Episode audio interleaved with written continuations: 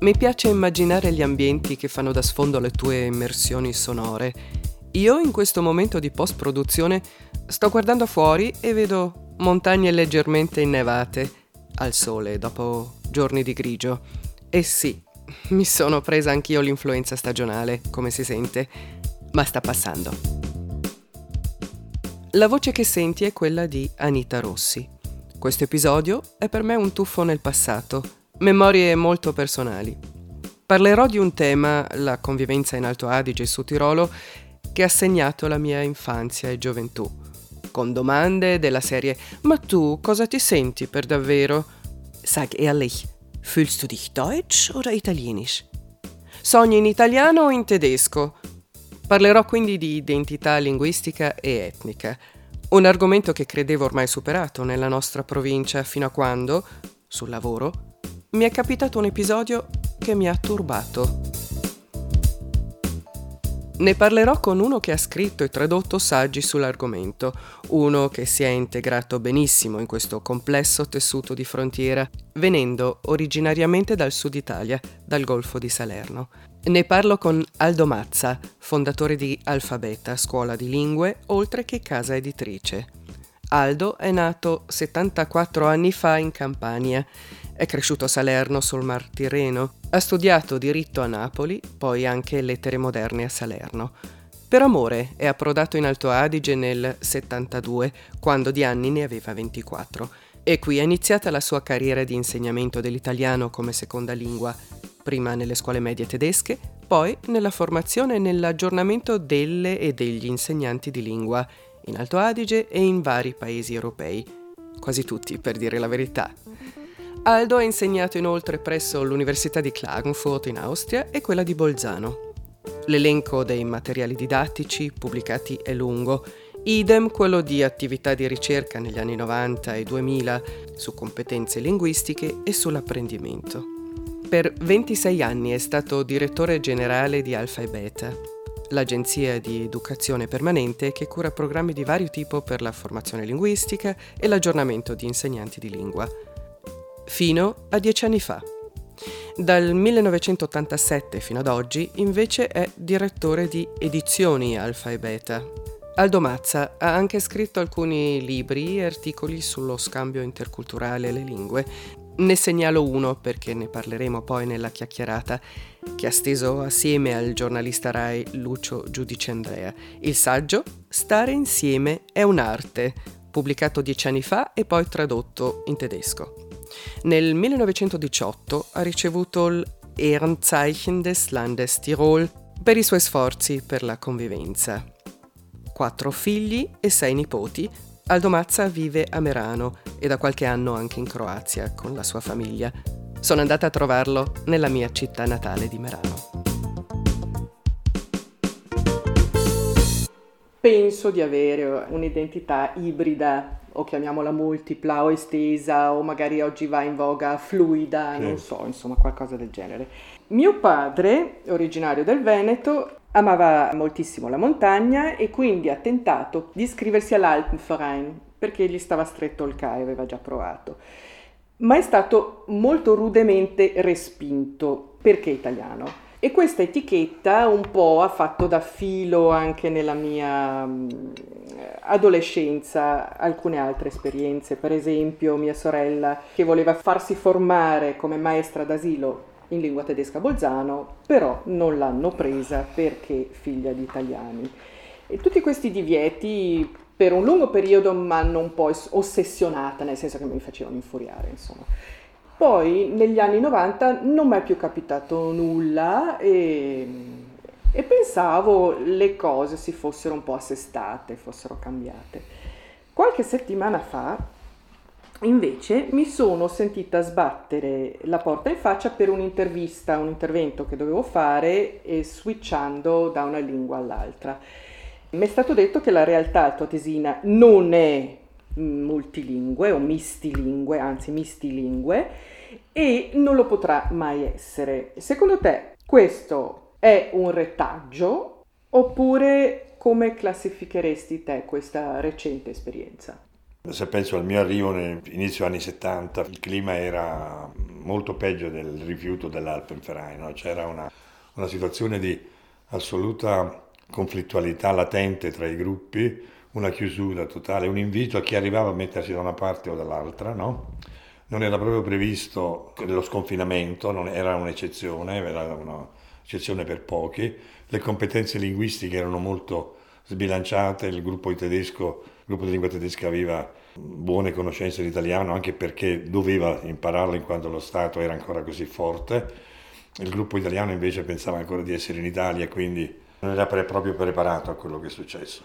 Poi man mano questa situazione si è evoluta, residui ce ne sono ancora però no? di questo atteggiamento, perché tu parlavi insomma, del discorso per esempio miscultura, mistilingue, no? il problema è che questo contatto, questa pluricompetenza, un po' quando si dice miscultura viene vista molto negativamente, no? cioè viene connotata negativamente, mentre in effetti, e questo è un po' il leitmotiv del motivo per cui sono rimasto qui, era quello che eh, io ho visto la grande chance del fatto che avevo uno più uno, no? Cioè, e da uno più uno veniva ancora una terza cosa fuori.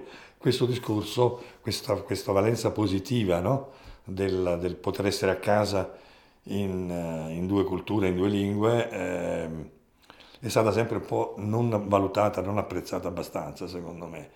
E poi, ti ripeto, oggi è molto cambiato, nel senso che eh, non ci sono più le chiusure altro che eh, io ne ho vissuta di peggiori rispetto a quello di dire no dell'Alpenverein. Beh, ma... Magari raccontacene di, di, episodi per far capire anche l'atmosfera che si sentiva ma, negli insomma, anni 70. Il discorso era questo, a parte arrivare qui già era un problema essere italiano che viene qui dal sud, direi aggiungo di sinistra, no? quindi c'era tutto un mix abbastanza uh, negativo di una società di questo tipo. Però poi il fatto che stessi iniziando il rapporto con la mia attuale moglie, no? Ho visto proprio nella famiglia di mia moglie, era, era, questa è una cosa drammatica, uno scandalo, una, un tradimento, no? cioè il fatto che hanno tentato in tutti i modi di impedire il nostro rapporto, no? cioè, ma in maniera anche abbastanza, non voglio raccontare episodi, ma abbastanza pesante. E questo, io ti devo dire la verità, il primo impatto era veramente difficile, molto difficile.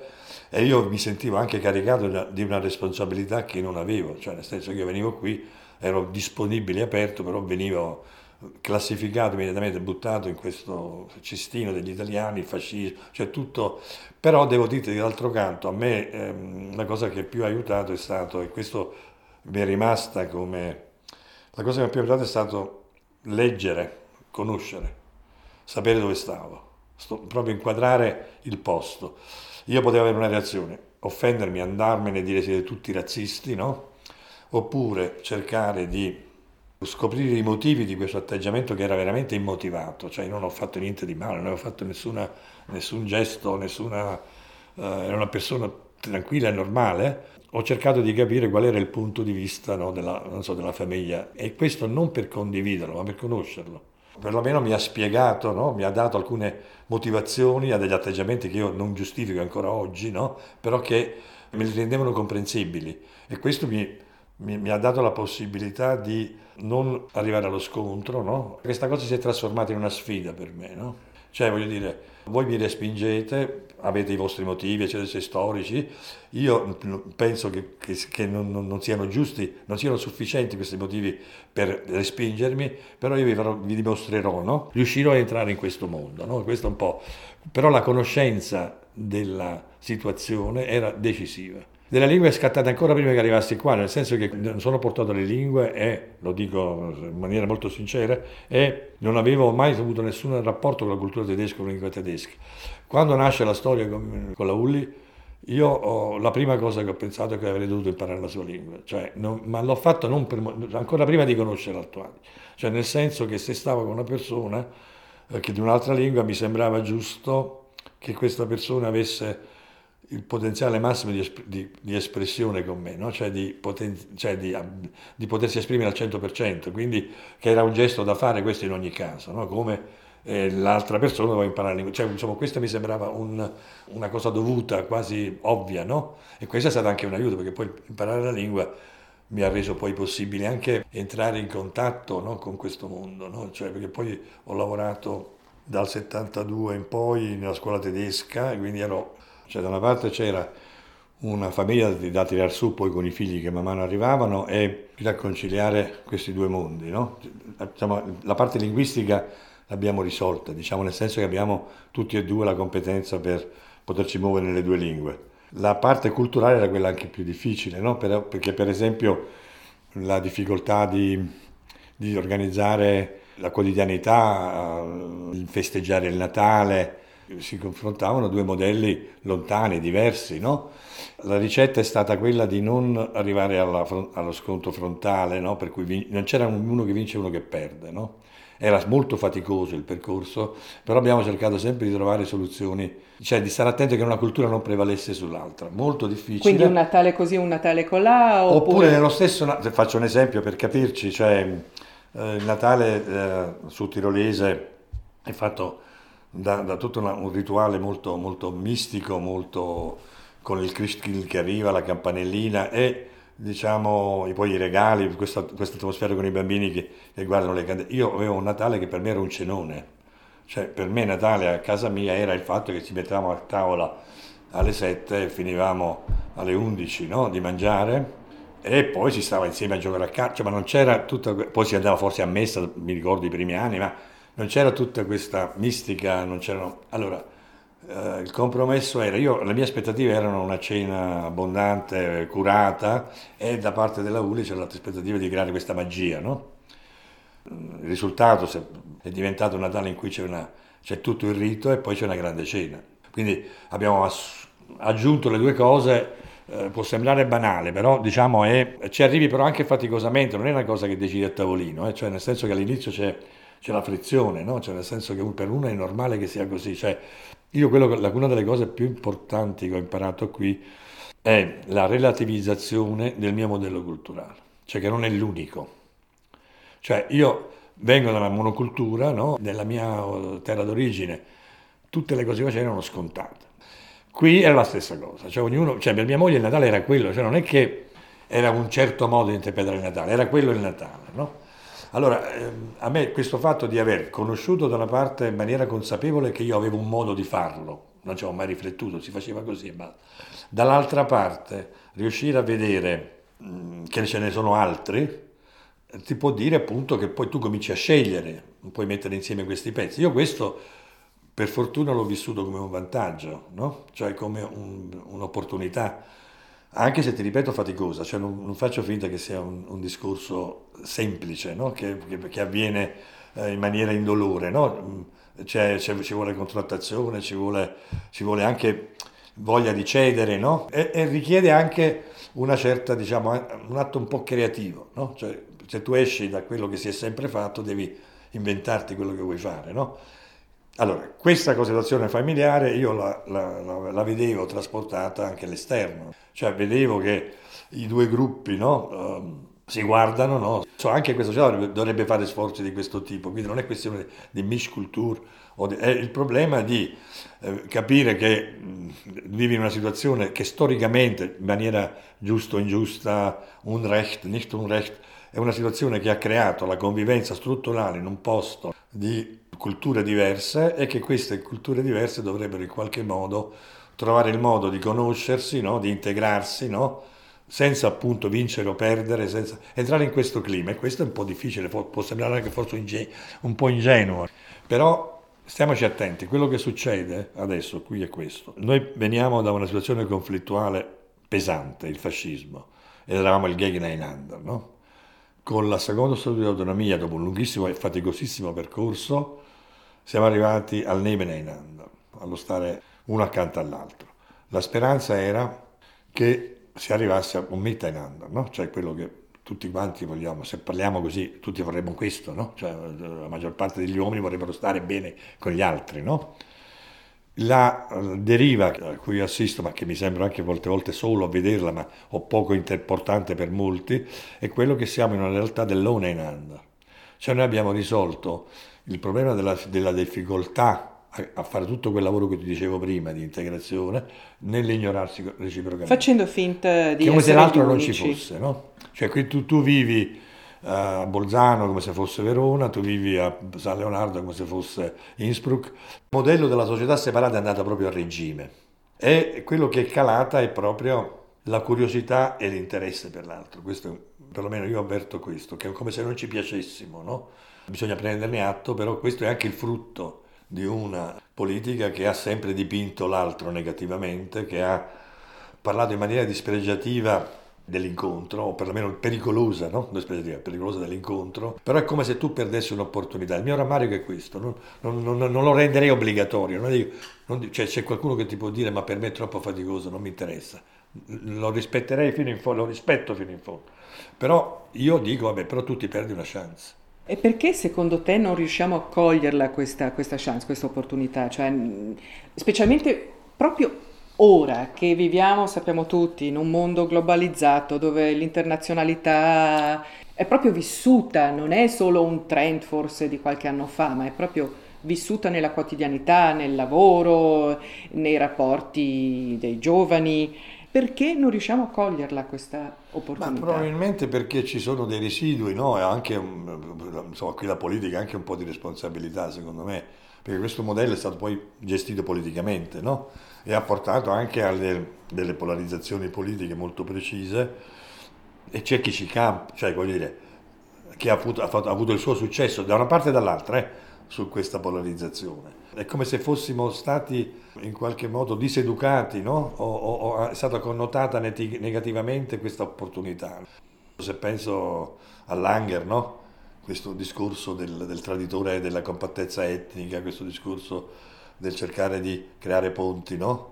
Questo discorso è stato visto come un discorso di una minoranza, di un discorso Nicchia, di pochi, proprio. e sempre meno, secondo me, sempre meno, che sono interessati a questa cosa in maniera seria, in maniera convinta, no?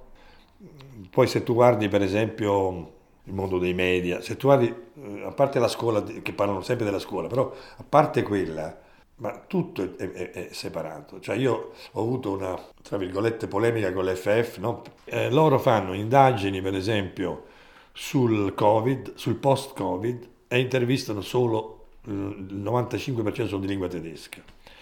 Fanno interviste, ricerche giornalistiche sui 50 anni dell'autonomia, succede la stessa cosa.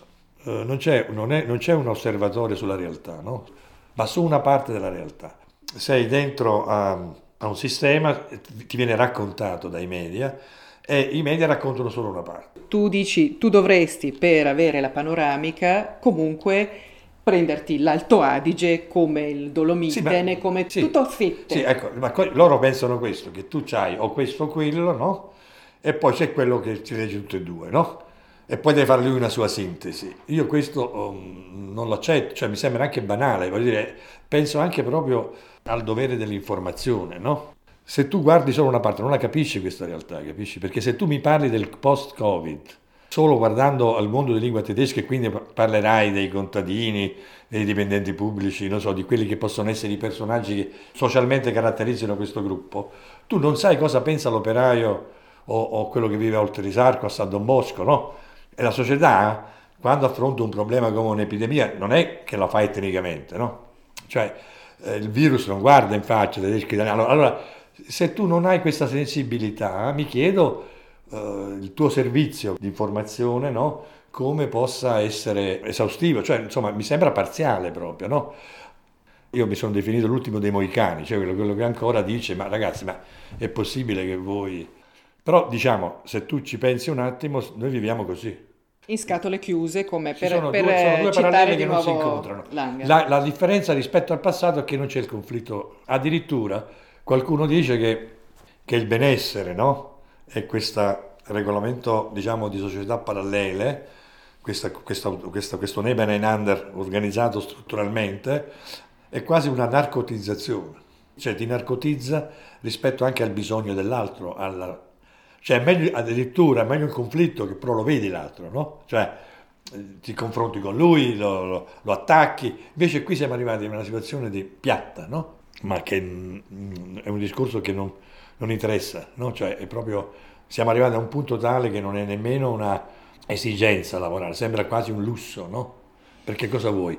Puoi vivere benissimo nel tuo gruppo, con la tua gente, non è necessario che tu faccia tutto questo sforzo, no? Quindi tu vivi come se l'altro non ci fosse, cioè come se tu stessi in una, società monolingue. Io faccio sempre l'esempio dell'ascoltare la musica, no? cioè il mono stereo, no? cioè, secondo me è questo il punto, no? cioè tu la, la, musica la puoi ascoltare mono e non fai fatica, accendi e senti e ascolti.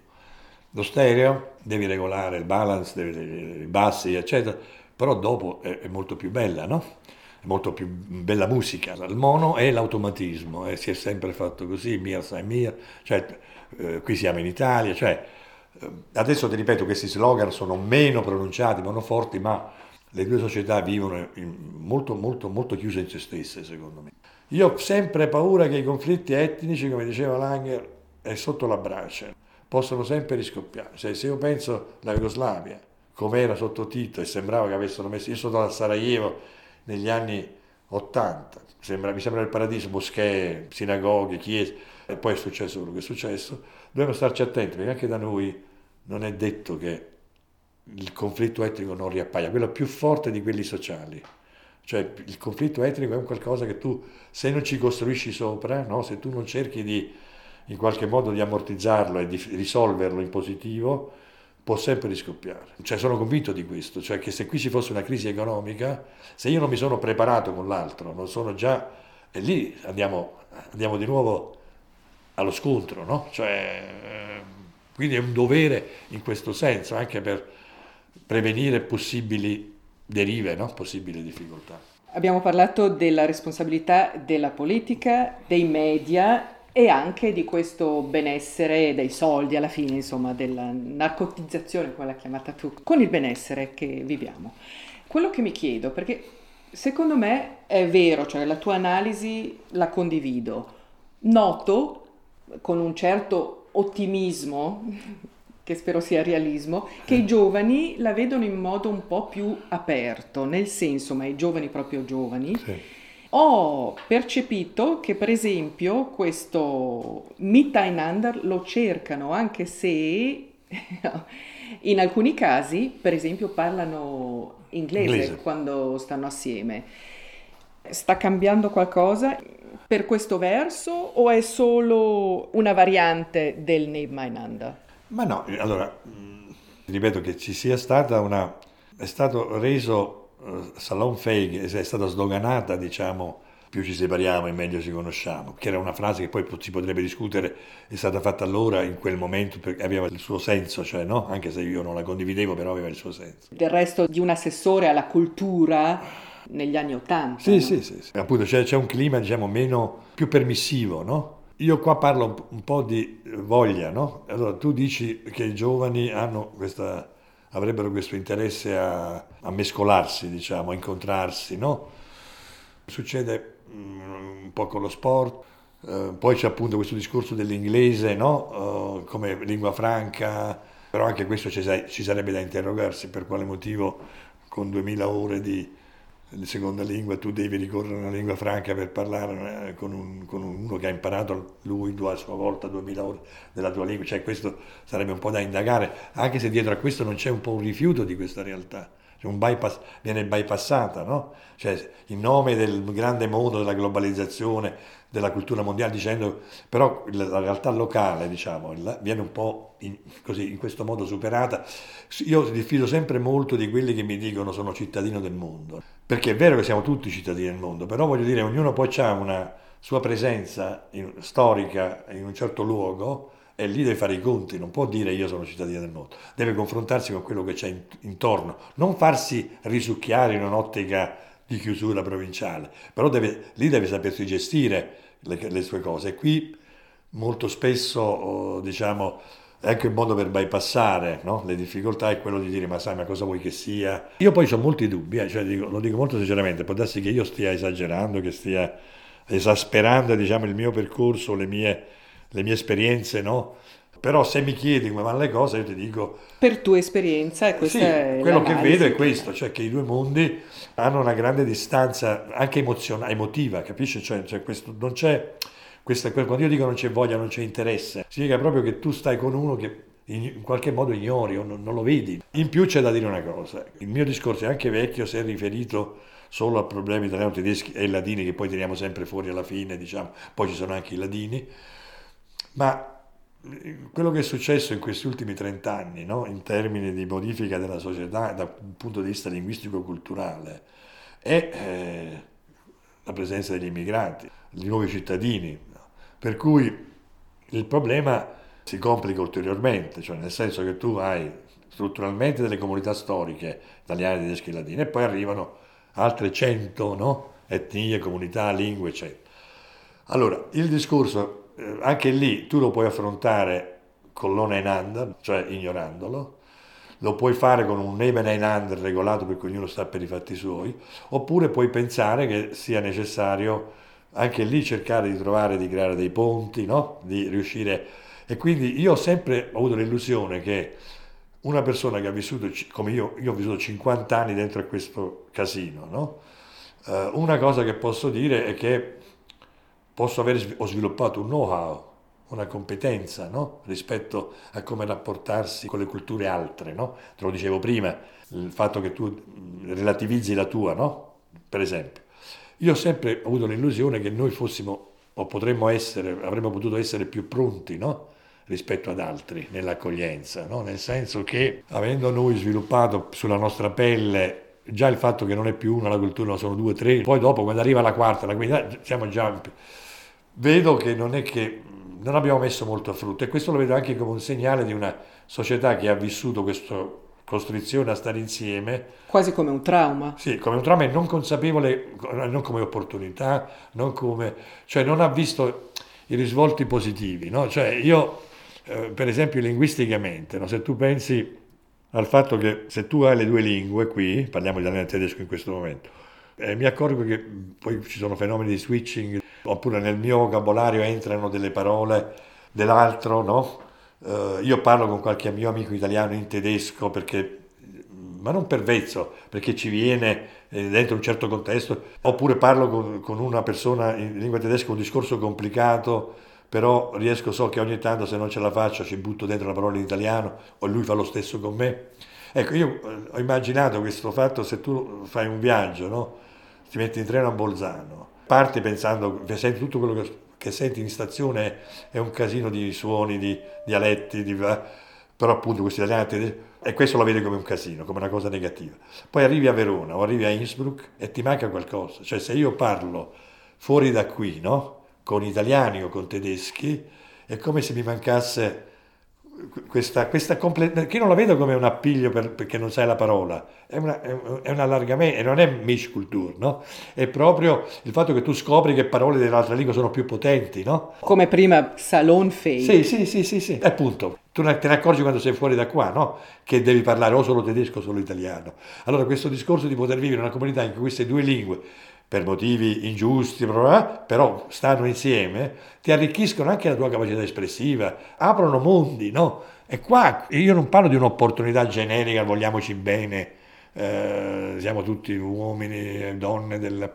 no, io parlo proprio di, della tua crescita come persona, no? della, tua, della, tua, capacità espressiva, cioè, tutto questo corre il rischio di non essere visto, non essere apprezzato, da qualcuno viene addirittura denigrato, no? Un'altra cosa, che il modello ha funzionato da un punto di vista della pacificazione, cioè se io guardo la storia delle minoranze in, Europa, noi ci è andata benissimo ragazzi, eh, cioè proprio una roba incredibile. Quindi voglio dire, io non, dico il sistema è sbagliato, no? oppure è colpa della politica, dico che abbiamo trovato una, una soluzione onorevolissima che ci viene invidiata, che ha permesso anche la crescita uh, economica. economica. Uh, questa terra insomma, ha avuto una, una, rinascita. Io quando sono arrivato qui negli anni 70 insegnavo in Val d'Ultimo, era, era il Far West la Val d'Ultimo, eh, era veramente un posto selvaggio, con povertà vera, no? Se la guardi oggi ti sembra di stare a St. Moritz in Svizzera, cioè, dire,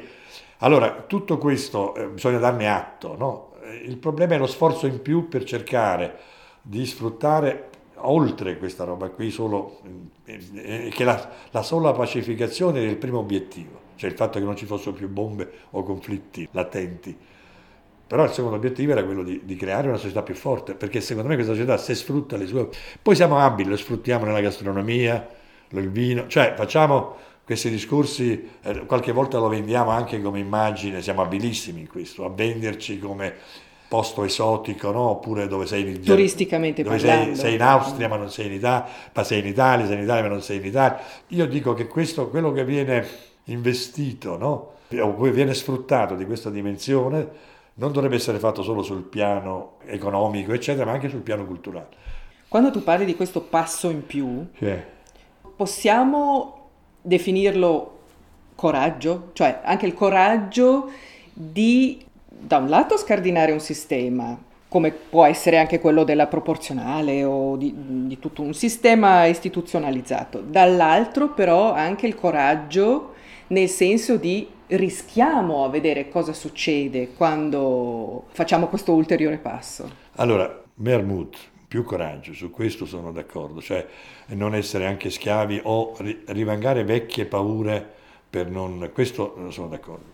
Però c'è una cosa, io con Lucio Giuliani avevo scritto un libro che si chiama Stare insieme a un'arte. Allora, il problema, secondo me, che abbiamo cercato in quel libro di spiegare, cioè, sforzandoci proprio di guardare i due punti di vista, quindi non di essere gli italiani che scrivono su questa terra, ma proprio di entrare nelle teste, no? nelle percezioni, che è un po' quello che dovrebbe essere il segreto.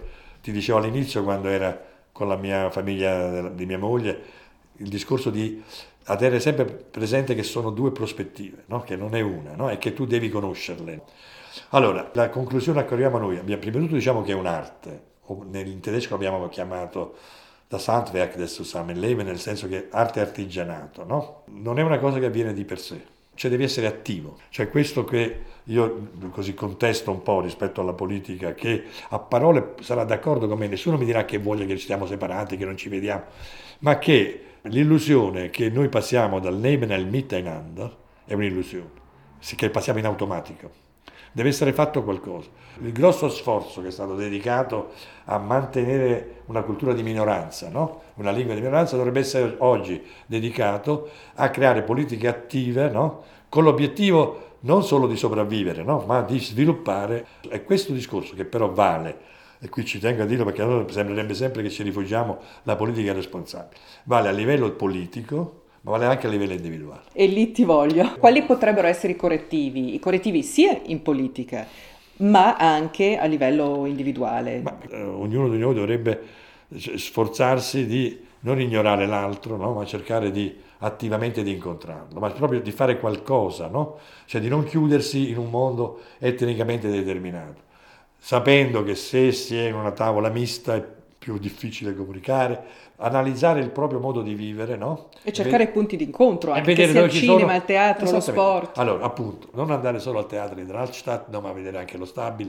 o il contrario, o vedere questa realtà, entrarci, entrarci dentro, no? E quindi sviluppare curiosità in questo senso. Poi, se io faccio l'editore, non so, il mio obiettivo è quello di, per dare esempi di attivismo, il mio obiettivo è quello di mescolare i pubblici così come il giornale parla, pensa solo a uno, io faccio il libro in lingua italiana, mi rivolgo a quelli di lingua italiana, faccio il libro in lingua tedesca, mi rivolgo a quelli di tedesco. ognuno legge le sue cose e non c'è... Allora, devi fare iniziative e tipi di libri che consentano questa roba, no? E, e, la, e la politica secondo me dovrebbe premiare molto di più, se parliamo di cultura, perché il discorso è molto culturale, dovrebbe premiare molto di più tutti quelli che si muovono in questa direzione perché l'altro è semplice, capisci, fare la mono, no? E, eh, però devo dirti che quello che è che tu hai due, due, sistemi separati dal punto di vista degli assessorati della cultura che funzionano all'interno della propria lingua perfettamente. Sono anche molto bravi, sono anche molto generosi, io non, non ho da criticare, cioè, cioè veramente non, se paragono questa con altre regioni c'è un abisso. Però se tu fai una cosa mista, scatta un altro meccanismo legislativo che è un po' l'eccezione. Insomma, dovete mettersi d'accordo chi paga che cosa. Cioè, io lo dico questo non perché mi lamenti o voglia lamentare, ma perché voglio dire, quell'attivismo di cui parlo io significa che tu devi investire eh, in maniera molto esplicita e molto convinta su tutte le iniziative di ponte. E qua vedo che ci c'è un disinteresse da tutte e due le parti. Eh. Cioè, lo si fa se tu proponi, ce la fai pure, no? Però cioè, questa separazione è andata proprio a regime, diciamo. No? Se tu fossi rimasto a Salerno, cosa rimpiangeresti di più di quello che hai avuto come opportunità in questa terra, pur travagliata che sia?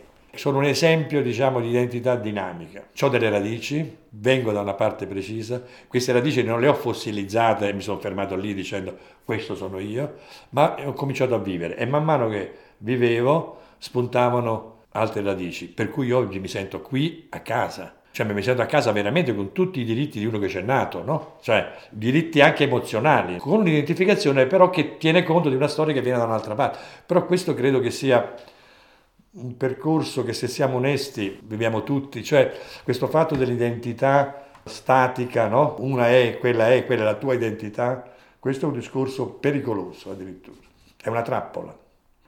Io addirittura ho un po' di, un po di compassione per quelli così convinti, no? Che c'è un'identità, una, la tua lingua è la tua identità, il posto dove, dove vieni, la tua terra, la tua Heimat è la tua identità. Questo mi fanno un po' compassione perché è come se, se non, non volessero vedere la loro vita. Poi se guardiamo le storie familiari, siamo tutti bastardi. Cioè se ognuno percorre le varie storie.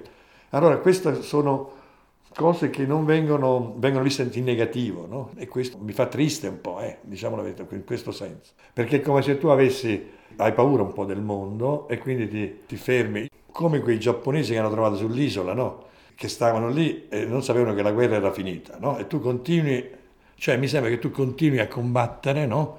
Dove il nemico non c'è più, no? la guerra è finita, siamo in un'altra fase della storia dove tu dovresti trovare come rapportarti a questa storia che è cambiata. Per fortuna bene, diciamoci la verità, perché poteva andare molto peggio. Se guardo l'Europa, veramente una tutela della minoranza come la nostra non la trovi da nessuna parte. Ed è un merito di cui dobbiamo essere fieri di questo. Tutti e due, sia italiani che tedeschi, cioè nel senso che siamo riusciti a risolvere in maniera originale una situazione conflittuale. Per me veramente la vedo come un segnale di grande paura dell'altro. Hai paura di, di, di andare a, a, confrontarti con l'altro, a conoscerlo, anche a litigarci, perché non è un problema di avere un mondo perfetto, armonico. Il problema grosso è essere capaci noi di rapportarci con la diversità, riuscire a capirla, che non significa condividere tutto quello che ti propongono, formarti una tua posizione, una tua idea e cercare poi di entrare in contatto con l'altro vedendo che l'altro ti può dare delle cose e tu puoi dare delle cose all'altro.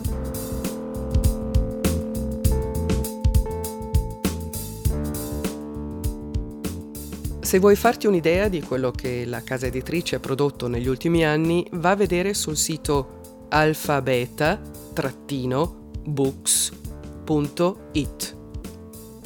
La costola editoriale bilingue della cooperativa Alfabeta Piccadilly esprime la vocazione più autentica di un territorio di frontiera, ponte, contaminazione, dialogo, incontro. Grazie per avermi seguita fin qui. Fra un mese mi ritrovi alla carica con un nuovo episodio e con stimoli per una vita meno impattante. Mi trovi su Spotify, Anchor e da qualche mese anche su salto.bz. Ti auguro buone feste e un periodo sereno fra gli anni per caricare al massimo le tue, anzi le nostre batterie. A presto!